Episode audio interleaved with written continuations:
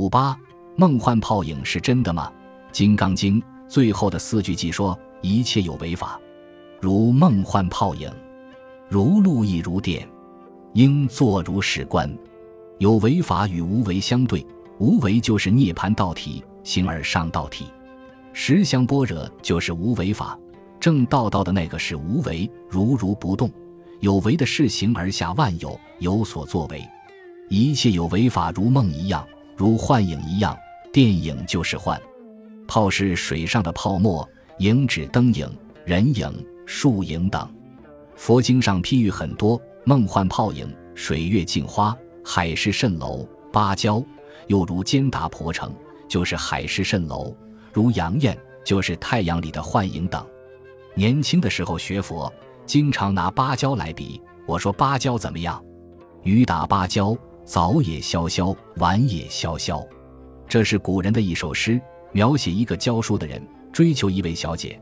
这位小姐窗前种了芭蕉，这个教书的就在芭蕉叶上题诗说：“是谁多识种芭蕉？早也萧萧，晚也萧萧。风吹芭蕉叶的声音，沙沙沙。”吵得他睡不着。实际上，他是在想那位小姐。那位小姐懂了，拿起笔也在芭蕉叶上答复他：“是君心绪太无聊，种了芭蕉又怨芭蕉。是你自己心里做鬼太无聊。”这个答复是对不住，拒绝往来。我们说芭蕉，难道佛也晓得这个故事吗？不是的，这是中国后来的文学砍了一棵芭蕉，发现芭蕉的中心是空的。杭州话“空心大老官”，外表看起来很好看，中间没有东西，所以这几个譬喻梦幻泡影等都是讲空。佛告诉我们，世间一切事都像做梦一样，是幻影。二十年前的事，现在回想一下，像一场梦一样，对不对？对，梦有没有啊？不是没有，不过如做梦一样。当你在做梦的时候，梦是真的。等到梦醒了，眼睛睁开，哎呀，做了一场梦。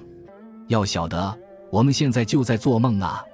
现在我们大家做听《金刚经》的梦，真的呀！你眼睛一闭，前面这个境界，这个梦境界就过去了。究竟这个样子是醒还是梦？谁敢下结论？没有人可以下结论。你一下结论就错了，就着像了。幻也不是没有。当幻存在的时候，幻就是真。这个世界也是这样，这个物理世界的地球也是假的，它不过是存在了几千万亿年而已。几千万亿年与一分一秒比起来，是觉得很长。如果拿宇宙时间来比，几千万亿年弹指就过去了，算不算长呢？也是幻呀。水上的泡泡是假的，真的，有些泡泡还存在好几天呢。这个世界就是大海上面的水泡啊，我们这个地球也是水泡，你说它是假的吗？它还有原子，还有石油从地下挖出来呢，那都是真的呀。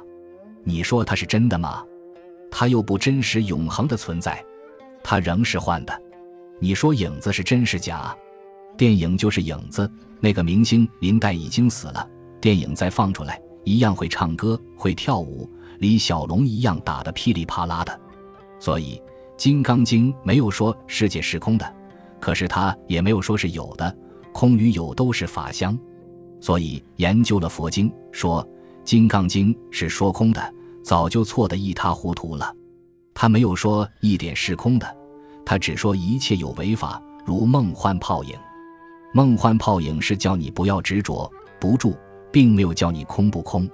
你如果说空是没有，《金刚经》说语法不说断灭相，说一个空就是断灭相，同唯物的断见思想是一样的，那是错的。